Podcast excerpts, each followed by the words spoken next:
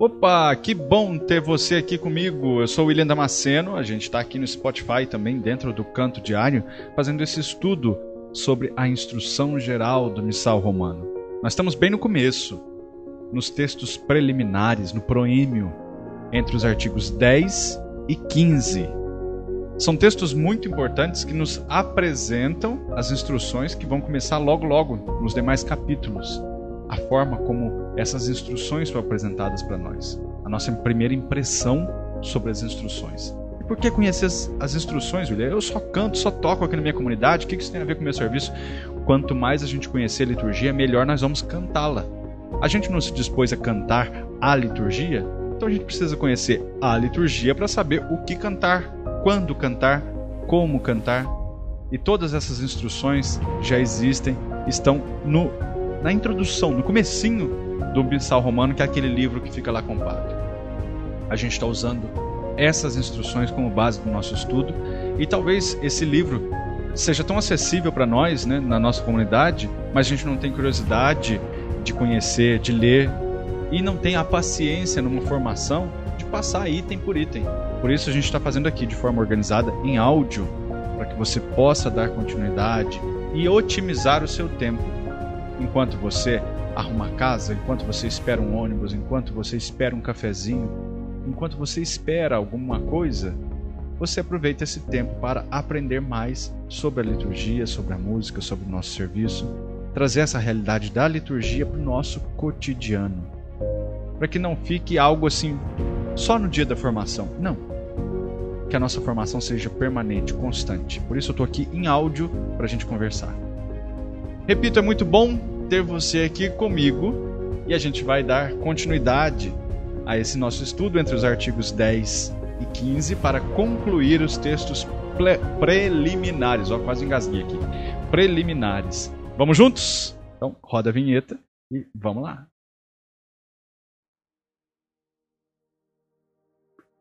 Nossa, William, como que faz? Eu perdi os outros. O que, que eu faço? Olha, então você que está acompanhando pelo Spotify já sabe seguindo o meu canal no Spotify, você tem acesso a todos os podcasts, todos os áudios que eu gravo com a gente conversando sobre os temas referentes à nossa música, liturgia e o nosso serviço.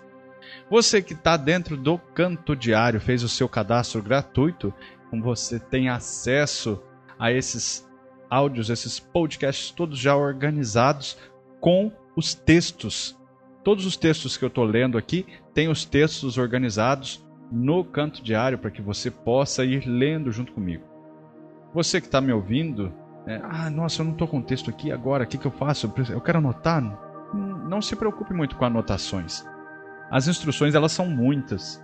E se a gente se preocupar em decorar as instruções, a gente por fim fica vivendo em função de instrução e não realiza o rito na sua plenitude.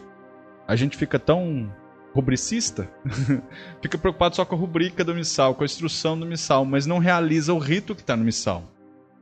Então, olha, a instrução é só para a gente conhecer mais, aprofundar no conhecimento, tirar dúvidas, dúvidas comuns. Então, relaxa, tá? Aqui a gente está conversando de leigo para leigo. Não espere de mim um aprofundamento teológico, espiritual. Não, a gente está comentando aqui as instruções de leigo para leigo. Como que eu, leigo, interpreto a instrução, estou compartilhando aqui com você. Para que você, ao receber uma instrução da igreja, não acha que isso é uma ordem, que isso, ah, a igreja está mandando aí, ou então a igreja é muito chata porque põe regra, põe limite. Não, não, é, não tem nada disso. São instruções para o nosso melhor celebrar litúrgico. Então eu estou passando aqui para você um ponto de vista. Aquilo que eu vejo enquanto leigo, compartilhando com você. É claro que dá para aprofundar muito mais que isso. Mas aqui é só para a gente dar o pontapé na sua formação. Ah, eu quero aprofundar, quer? Então reúne aí na sua comunidade, monte um grupo de estudo, convide o padre. O padre sim tem teologia, tem filosofia o suficiente para conduzir vocês numa conversa muito mais aprofundada e relativa, referente também àquilo que vocês vivem na comunidade de vocês. Não se apegue somente ao que está falando aqui nesse áudio, nesse podcast. Ah, o William falou lá. Não, eu, tô, eu não estou falando aqui o que é para você fazer 100% aí de modo cego na sua comunidade. Não. Estou abrindo os seus olhos para você enxergar que tem algo muito mais amplo daquilo que a gente está tá aqui no áudio, tá bom? Vamos lá então ao artigo 10, 11, 12, 13, 14 e 15. Esses artigos são interessantes que eles vão falar de adaptações às novas circunstâncias. A gente já falou sobre preparação de celebração, testemunho de fé, testemunho da tradição. E agora a gente chega na adaptação às novas circunstâncias. Com esses cinco artigos, né, de 10 a 15, a gente conclui o proeme, conclui os textos preliminares. Depois a gente já vai entrar direto nos capítulos, nos artigos que estão nos capítulos dessas instruções. Vamos lá, vamos passando um por um. Eu vou ler a primeira vez, depois a gente retoma fazendo os destaques. Artigo 10. O novo missal, se por um lado testemunha a norma da oração, lex orandi, da Igreja Romana, e salvaguarda o depósito da fé, tal qual como nos foi transmitido pelos concílios mais recentes, por outro lado, significa também um grande passo, uma grande importância na tradição litúrgica. Embora os padres do Segundo Concílio do Vaticano tenham reiterado as afirmações dogmáticas do Concílio de Trento, falavam contudo numa época da vida do mundo muito distante daquela, que os levou a apresentar no campo pastoral resoluções e orientações impensáveis quatro séculos atrás. Olha, realmente, agora a gente já começa a falar das adaptações. Adaptações à tradição. O novo missal, esse que você tem na sua comunidade, ele testemunha a norma da oração da Igreja Romana. A nossa igreja reza assim. Essa é a oração oficial da nossa igreja. E também preserva a fé tal qual foi nos transmitido pelos concílios mais recentes, os concílios passados. Então isso quer dizer a norma da tradição, a tradição passada. Por outro lado, significa também um grande um passo na grande importância da tradição litúrgica. A formulação de uma tradição litúrgica, até mesmo a correção daquilo que não estava muito legal, daquilo que precisou ser adaptado por questões do tempo, por questões pastorais, questões regionais. Cada nação com particularidades que precisavam ser revistas. Unidade da igreja não significa uniformidade, todo mundo fazendo tudo da mesma forma. São coisas diferentes. Tem determinadas situações que dependem muito da realidade local. Eu acredito que aí na sua comunidade você não consiga fazer exatamente uma celebração, tal qual, esteticamente falando, tá? tal qual a do Vaticano. Com os mesmos arranjos nos mesmos lugares, as mesmas vestes, o mesmo coro, os mesmos cantos. Você pode se esforçar, vai se assemelhar a ela, mas não vai ser igual. Então, para isso, nossa, não é igual, então a minha comunidade está errada. Não está errada porque justamente esse é o ponto que o Missal nos permite aí uma maior abertura, uma maior liberdade então, desde que a gente preserve o rito, preserve a fé, preserve a tradição, as particularidades de cada região são levadas em conta no novo missal. Olha que interessante a, o finalzinho desse artigo, né? Embora os padres do Concílio Vaticano II tenham reiterado as afirmações dogmáticas do Concílio de Trento, que a gente comentou, né? O Concílio de Trento foi 1500 e 1500 alguma coisa, e o Concílio Vaticano agora 1960 e poucos. Então, olha, tem quatro séculos de distância de um e de outro, e no Concílio Vaticano II, os padres, do, os padres conciliares reafirmaram o Concílio de Trento. Aquilo que foi celebrado e promulgado 400 anos atrás, a gente reafirma, assina embaixo, olha, isso aqui ainda é uma verdade de fé. Ponto. Mas, né? No Concílio de Trento era uma época do mundo muito distante dessa época. Agora, o concílio, a gente está com um pouco mais de, de 50, 60 anos do concílio, né? E a gente já tem tanta diversidade, tanta coisa que a gente já fala, nossa, mas está tão distante daquela época de 1960, aquela década de 1960. O mundo hoje já está muito diferente de 1960. Agora, imagina, em 1960, comparar com os dogmas da fé de 1500 e tanto. Nossa, é, é muita diferença, muita diferença. Por isso, o Conselho Vaticano precisava apresentar soluções no campo pastoral. Pastoral, como assim pastoral? Pastoral, você lembra do pastor, pastor e o rebanho. Para manter o rebanho na, na, no caminho determinado pela igreja, o pastor precisa conhecer muito bem o rebanho e o caminho. Por isso, a igreja nos propõe ações pastorais que dão a liberdade ao pastor, a liberdade e o conhecimento, né? A liberdade para o pastor conduzir o seu rebanho da melhor forma possível e o conhecimento para que o pastor saiba para onde deve levar esse rebanho. E é o que acontece na liturgia. Quem que é a presidência da celebração? É o pastor. O presidente da celebração está nos pastoreando, está nos guiando durante a liturgia. Então, essa é a, o, esse é o sentido do artigo décimo aqui do Proêmio. Vamos para o décimo primeiro. Eu vou ler então uma vez e depois a gente volta com os detalhes. O Concílio de Trento já tinha reconhecido o grande valor catequético que encerra a celebração da missa. Não estava, todavia, em condições de poder extrair daí todas as consequências de ordem prática. Muitos solicitavam que fosse autorizado o uso da língua vernácula na celebração do sacrifício eucarístico.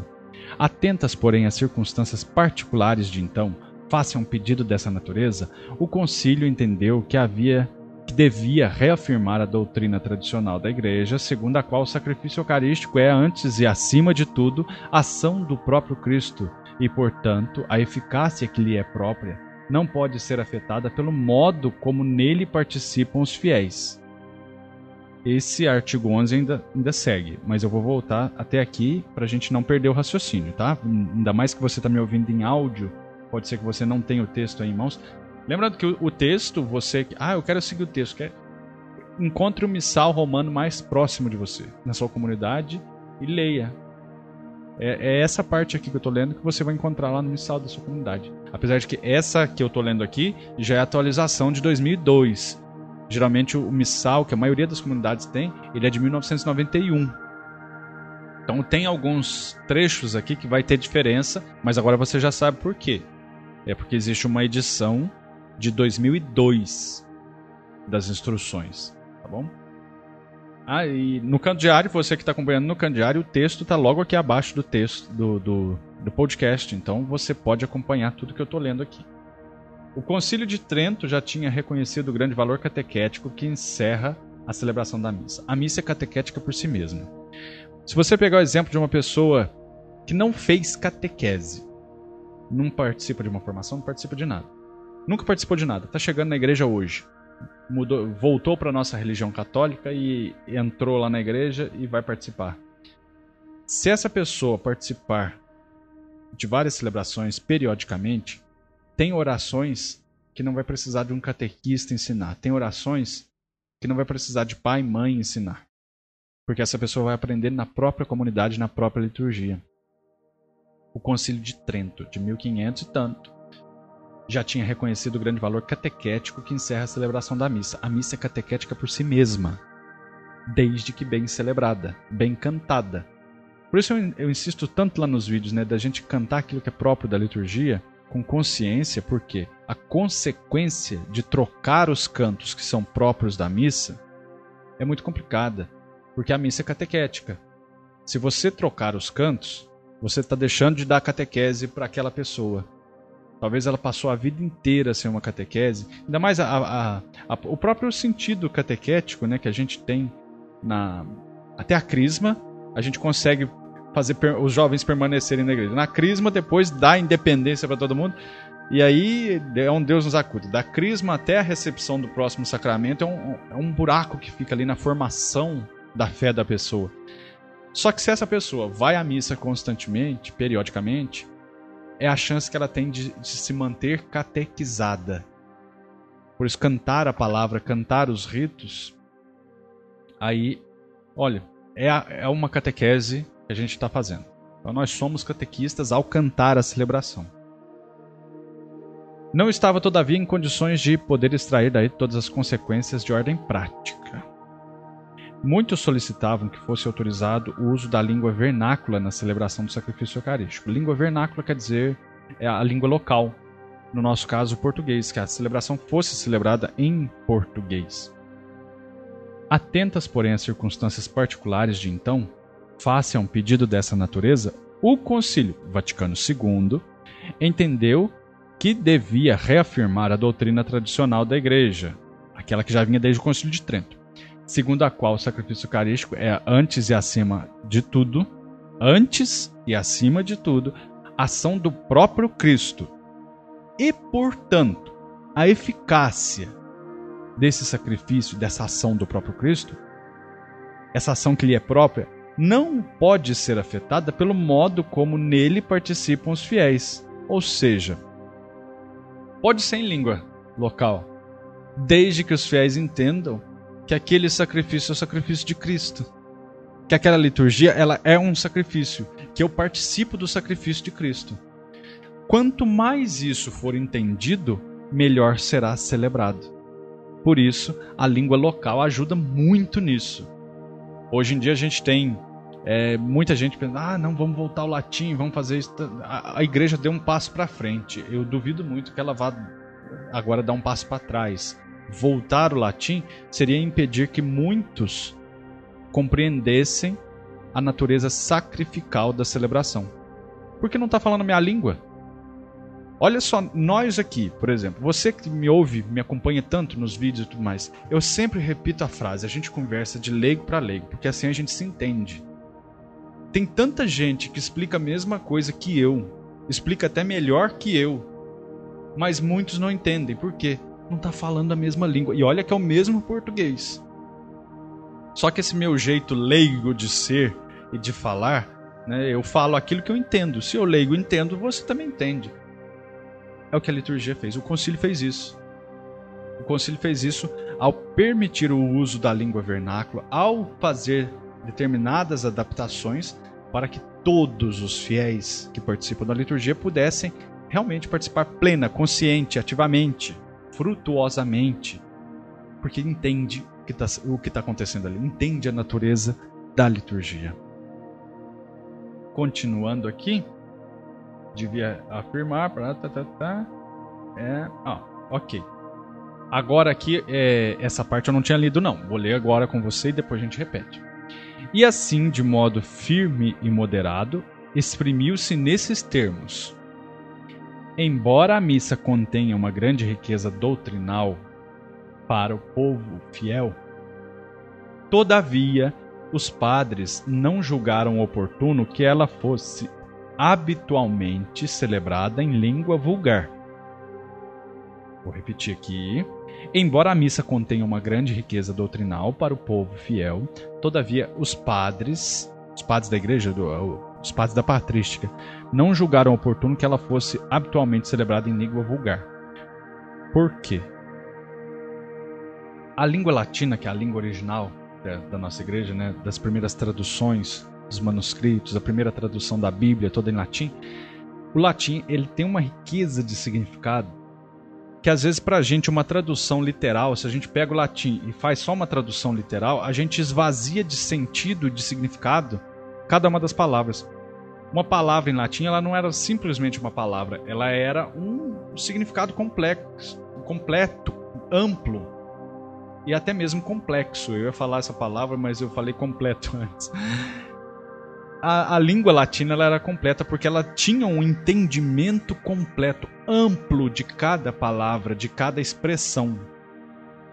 Coisas que a nossa língua portuguesa já é limitada, porque nossa língua portuguesa é derivada do latim.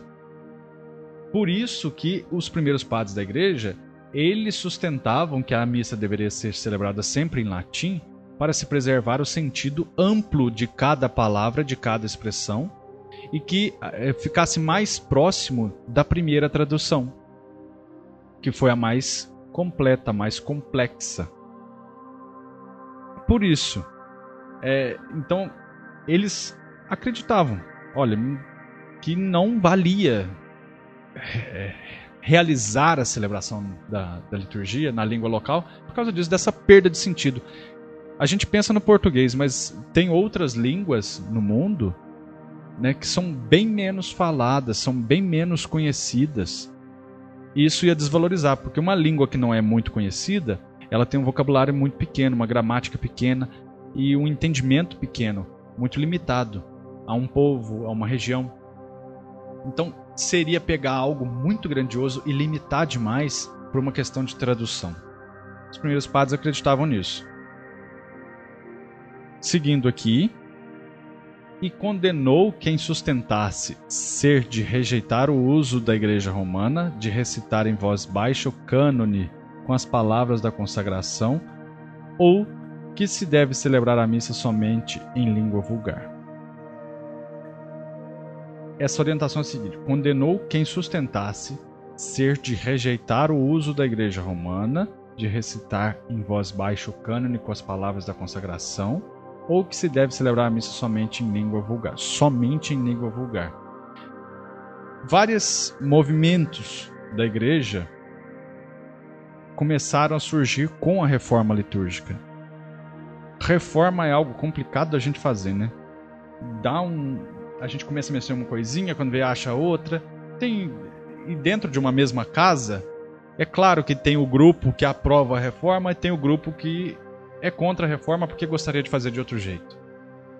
Então o concílio deixa isso claro, condenando determinadas atitudes de grupos que sustentassem determinadas atitudes dentro da liturgia. É isso que aconteceu.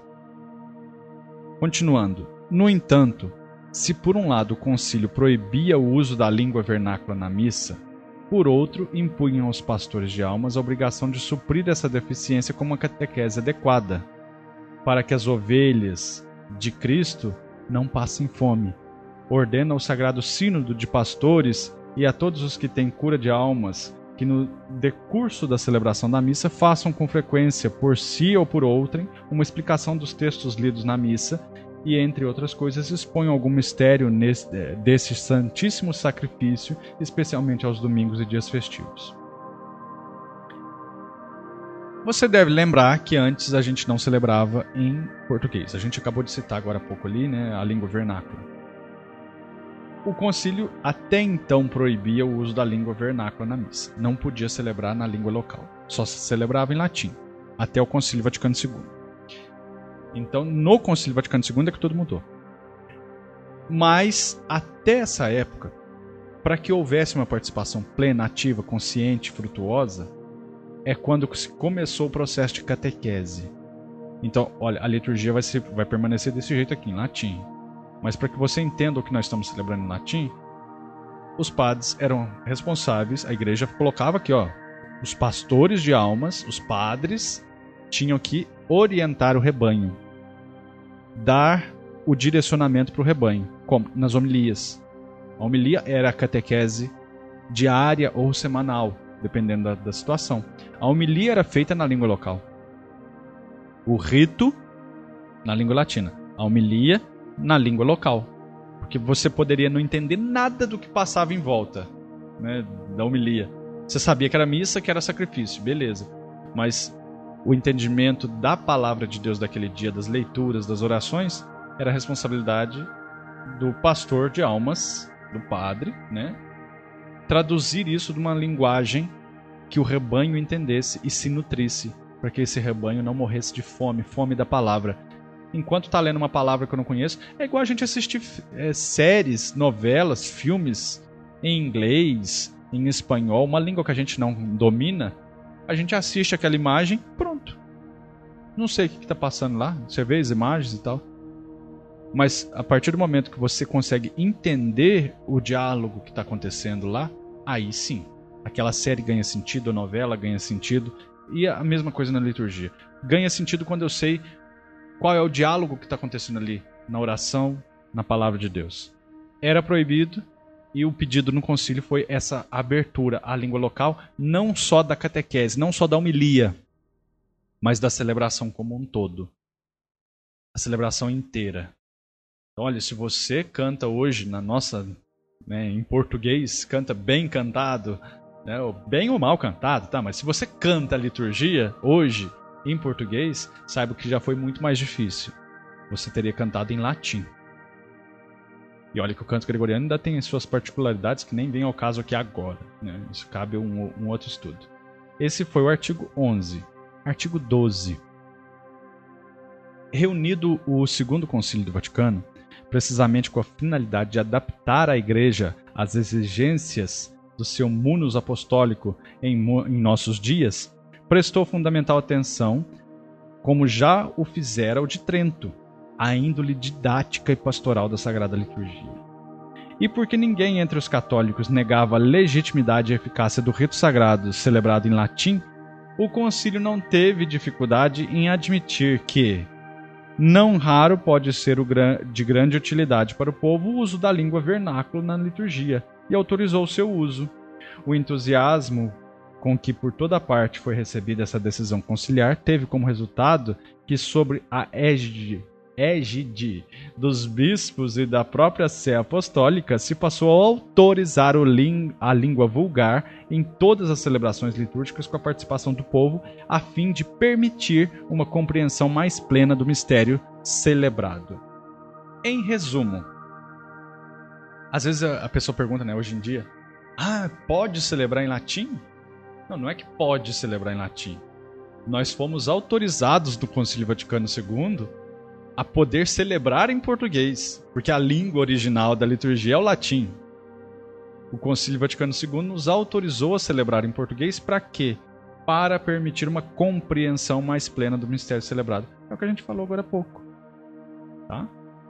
Para que a liturgia continuasse catequética, didática, pedagógica e alcançasse a sua eficácia pastoral nutrir o rebanho de espiritualidade, de oração, de palavra de Deus.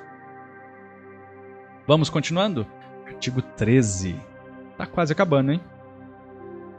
Dado que o uso da língua vernácula na liturgia é um instrumento de grande importância para exprimir mais claramente a catequese do mistério contida na celebração, o Segundo Concílio do Vaticano entendeu deve relembrar a necessidade de pôr em prática algumas prescrições do Concílio de Trento, que não tenham sido respeitadas por toda parte, como a obrigação da homilia aos domingos e dias festivos e a possibilidade de inserir admonições dentro dos próprios ritos sagrados.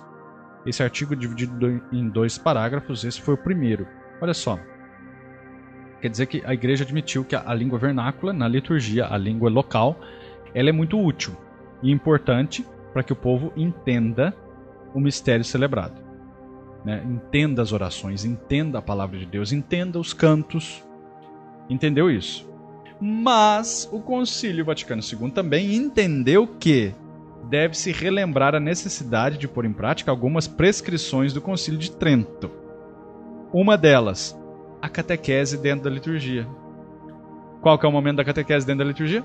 A homilia a obrigação da homilia aos domingos e dias festivos, e a possibilidade de inserir admonições, motivações, comentários dentro dos próprios ritos sagrados. A presidência da celebração tem a liberdade de inserir comentários nos ritos para que eles sejam melhor celebrados.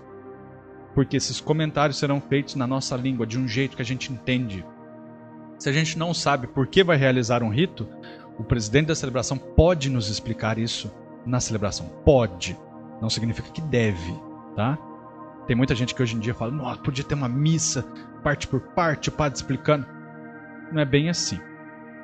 Se você tiver, às vezes, uma, uma celebração com a iniciação cristã, iniciação à vida cristã, né, vários adultos que vão ser batizados, crismados, estão, estão sendo inseridos na igreja agora, e com eles for realizada uma celebração explicando parte por parte, é uma coisa. Agora a comunidade que já está ali, diariamente, semanalmente, fazer uma coisa parte por parte, aí não compensa, né? Não convém. Como a gente disse agora há pouco, o próprio documento citou, a liturgia é pedagógica por si mesma, ela é catequética por si mesma. Basta a gente participar dela plena, ativa, consciente e frutuosamente. O segundo parágrafo, mas sobretudo ao aconselhar a participação mais perfeita na missa, pela qual os fiéis, depois da comunhão do sacerdote, recebem do mesmo sacrifício o corpo do Senhor, o segundo concílio do Vaticano exorta a pôr em prática outra recomendação dos padres tridentinos. que, para participarem mais plenamente da Sagrada Eucarística, os fiéis presentes comunguem em cada missa, não apenas pelo desejo espiritual, mas também pela recepção sacramental da Eucaristia. Esse segundo conselho que está aqui, né, uma participação mais perfeita na missa, que o sacerdote comungue e que nós, povo, comunguemos daquele mesmo sacrifício que ele comungou lá no altar. Que aquele sacrifício se estenda a nós todos. Em resumo aqui, o Concílio Vaticano II pede que a gente não tem comunidade que às vezes tem a consagração, mas a Eucaristia distribuída no momento da comunhão é a Eucaristia que foi consagrada às vezes uma semana, duas semanas atrás. Esse sacrifício é sempre novo. É o que o, esse, esse artigo nos quer dizer. Que a gente comungue não do outro sacrifício que já foi feito. Ah, é, é, o Cristo? Sim, é o Cristo, é a presença real de Cristo.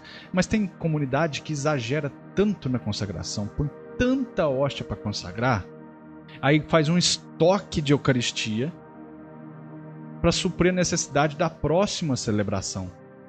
E não é bem assim.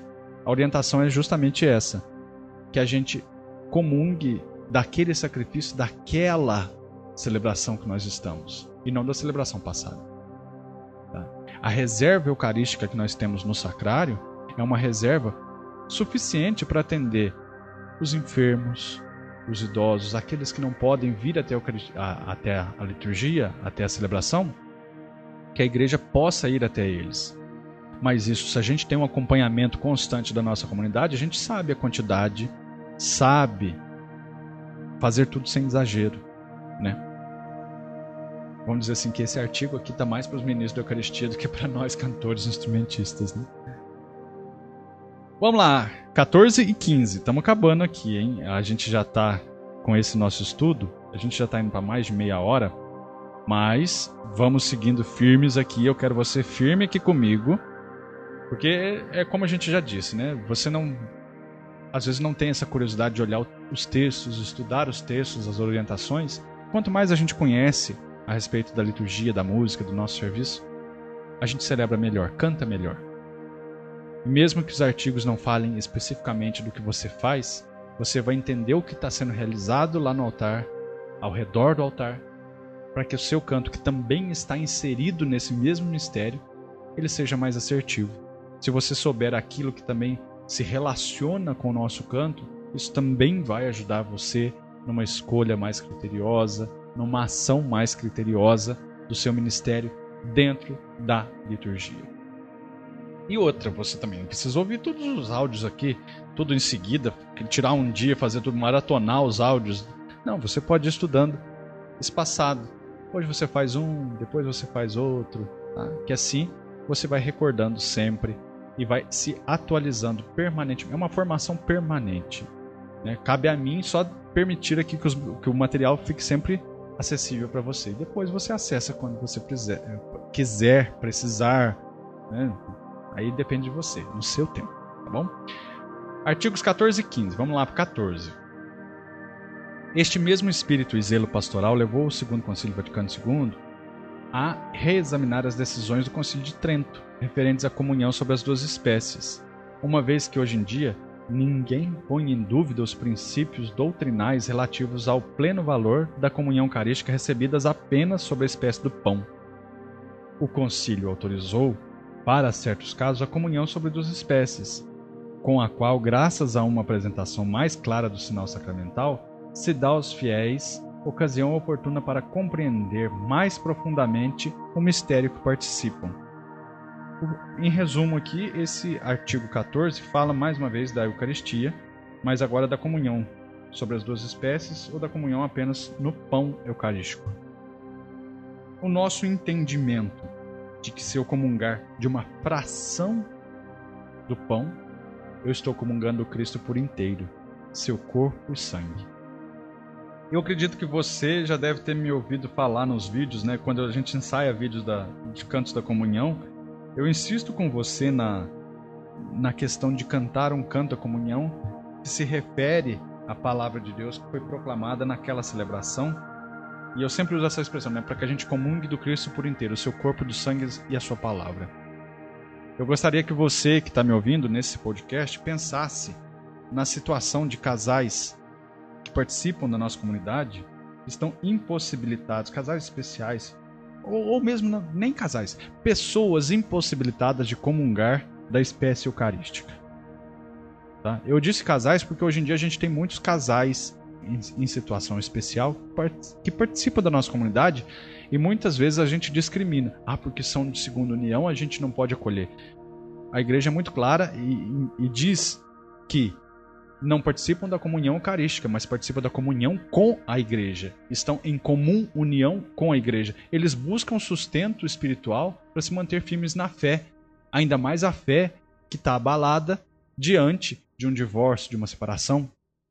Então a gente não, não tem o poder de julgar a ação deles. Até porque demonstram ser muito mais cristãos e católicos do que muitos de nós que defendemos e julgamos os outros, porque a gente é capaz de apontar o dedo para todo mundo dentro da igreja, sendo que casais que em condição especial participam até mais plena, ativa e frutuosamente do que nós mesmos mas a gente é capaz de julgar a questão da comunhão deles. A questão da comunhão deles é uma questão doutrinal, isso a igreja já falou. Não comungam da, da Eucaristia, mas comungam da igreja. O Papa nos orienta o tempo todo, acolhe e orienta, acolhe e orienta, acolhe e orienta. E é o que a gente faz. Essa orientação deles quer dizer, não podem comungar da, da forma eucarística. Estou citando, repito aqui, estou citando os casais, mas você pode imaginar qualquer pessoa em condição especial que não pode participar da, da comunhão na forma eucarística. Se nós que participamos já temos essa consciência de que uma fração da hóstia consagrada corresponde ao corpo de Cristo, corpo e sangue de Cristo por inteiro, para aquela pessoa que não tem a possibilidade de comungar uma fração do pão consagrado, no mínimo essa pessoa precisa, precisa comungar da palavra de Deus precisa, no mínimo, comungar da palavra de Deus para se manter com a fé abastecida, para se manter em comum união com a igreja. Se a gente não fizer isso, a gente vai estar só colocando, julgando e colocando gente para fora. E depois somos vou usar uma palavra forte aqui, somos hipócritas o suficiente de ficar depois com o joelho no chão, implorando a Deus, né, mais unidade para nossa igreja, enviar mais pessoas para nossa igreja, para nos ajudar. Ah, mas nós mesmos colocamos para fora. Excluímos, julgamos. Mas não somos capazes de promover a comunhão. Agora eu tô falando com você que canta, tá? Porque promover a comunhão de pessoas impossibilitadas de comungar do corpo e sangue de Cristo é porque vai comungar com a palavra. E a palavra de Deus proclamada no momento da comunhão é proclamada através do nosso canto. Nós cantamos a palavra de Deus, entregamos uma fração de Cristo para essas pessoas na forma da palavra cantada. A mesma palavra que foi proclamada. Então pense muito bem nisso.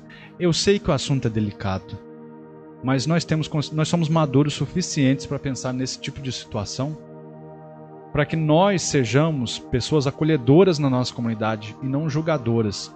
Deus nos deu a liberdade dos filhos de Deus. Eles não nos Deus não nos deu togas para que fôssemos juízes da vida alheia. Quem pode, quem não pode comungar, quem está comungando e tudo.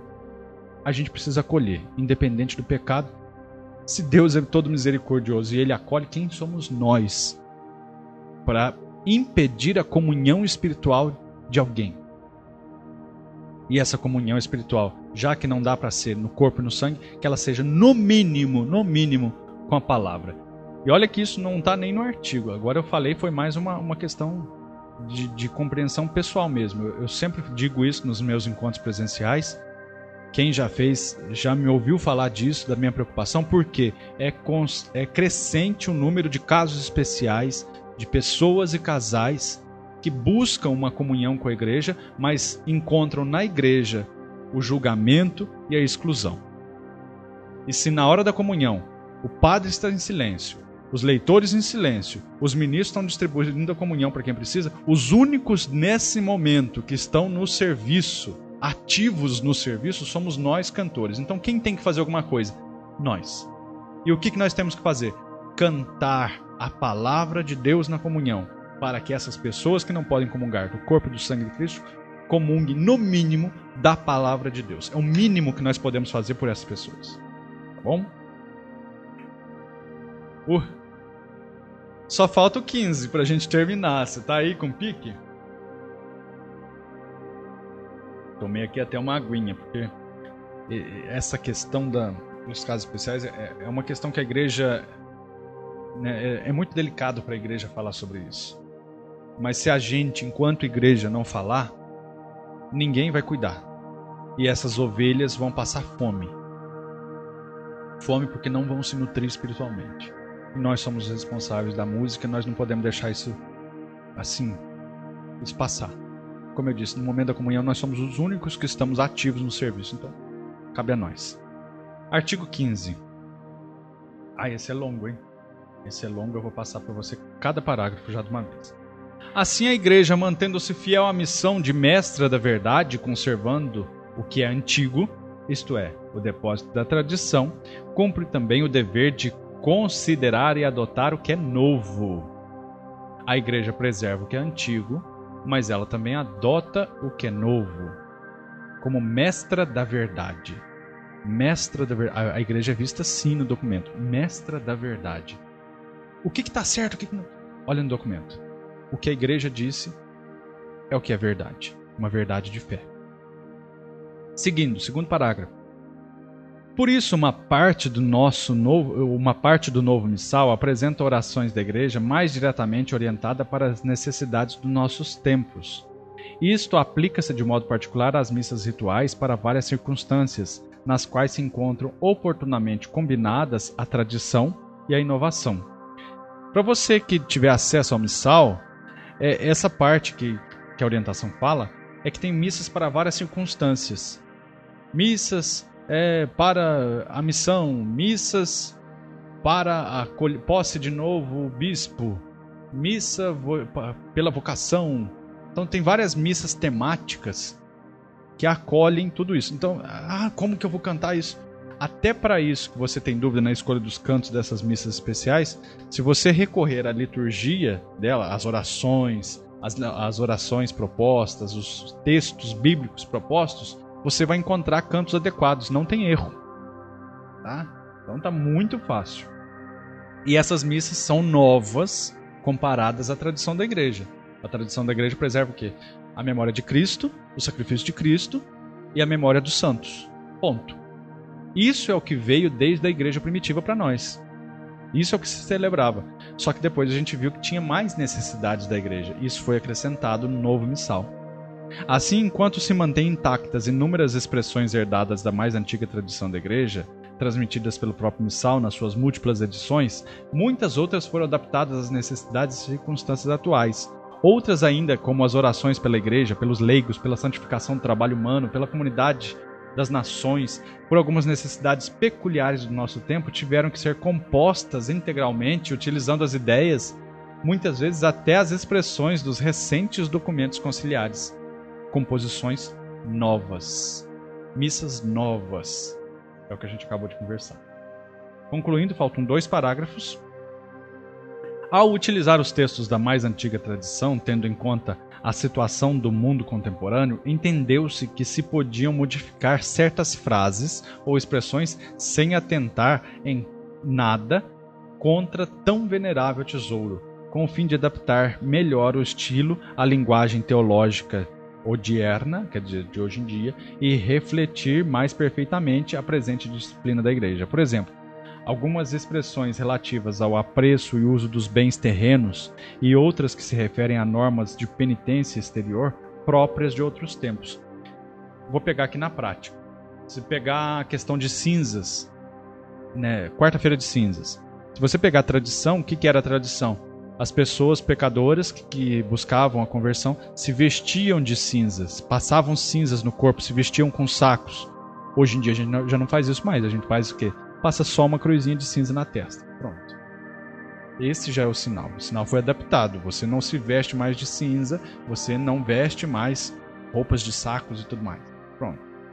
O sinal foi adaptado. Assim também as orações. A oração não vai falar de se vestir de cinzas. A oração vai falar que a cinza é imposta na sua cabeça. Entendeu? Esse é o tipo de adaptação que não, não perde o sentido original. Deste modo, as normas litúrgicas do Concílio de Trento foram, em grande parte, completadas e aperfeiçoadas pelo Segundo Concílio Vaticano II, que pôde levar a termo os esforços no sentido de aproximar os fiéis da Sagrada Liturgia. Esforços estes desenvolvidos ao longo dos últimos quatro séculos, séculos, sobretudo nos tempos mais recentes, graças especialmente ao zelo de São Pio X e seus sucessores. Olha, com isso a gente conclui o artigo 15 né, da, do proêmio. E concluímos também o proêmio, os textos preliminares. Aqui está falando né, desse aperfeiçoamento da liturgia. Quatro séculos até a revisão do missal, e agora a gente tem esse acesso tão facilitado. Você estuda aqui comigo, artigo por artigo. Você tem acesso a muitos outros vídeos de padres, de teólogos, de pessoas que vão aprofundando muito mais que eu aqui nesses assuntos. Aqui eu estou fazendo isso para que, porque você já me acompanha, já ensaia comigo. Então nada melhor que a gente também estude junto, que você saiba o que eu sei. Estude o que eu estudei. Se você acha, nossa, o William me ajuda tanto aqui na comunidade. Eu te ajudo porque eu estudei isso aqui. Eu, enquanto leigo, ao longo do, do meu, dos meus anos de serviço, eu tive a curiosidade de pegar os documentos da igreja e ler, como eu estou fazendo aqui agora. Eu estou relendo. Aliás, isso é uma grande oportunidade para mim. Eu estou relendo esses documentos todos, mas agora eu estou fazendo a releitura com muito mais conhecimento, muito mais experiência.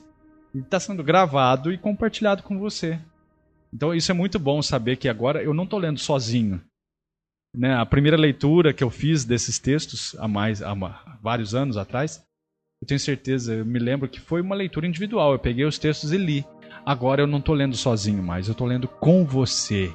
Eu estou comentando com você.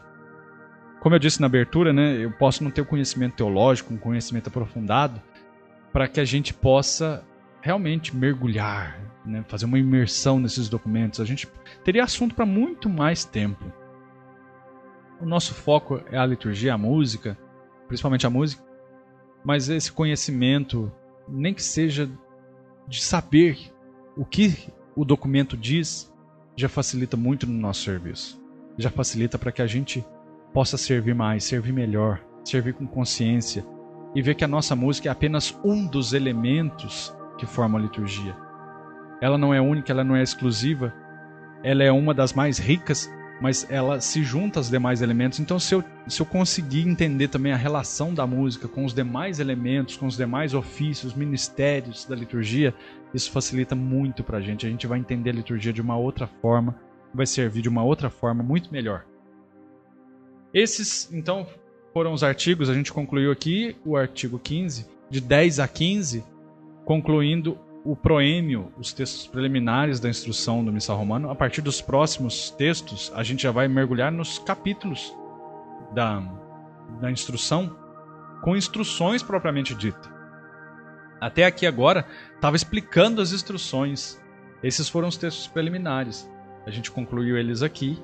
Tem todos disponíveis no Spotify.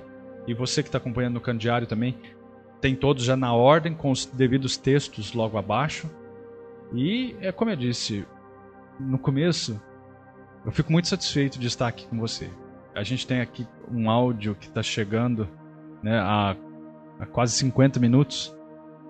E olha só que beleza, né?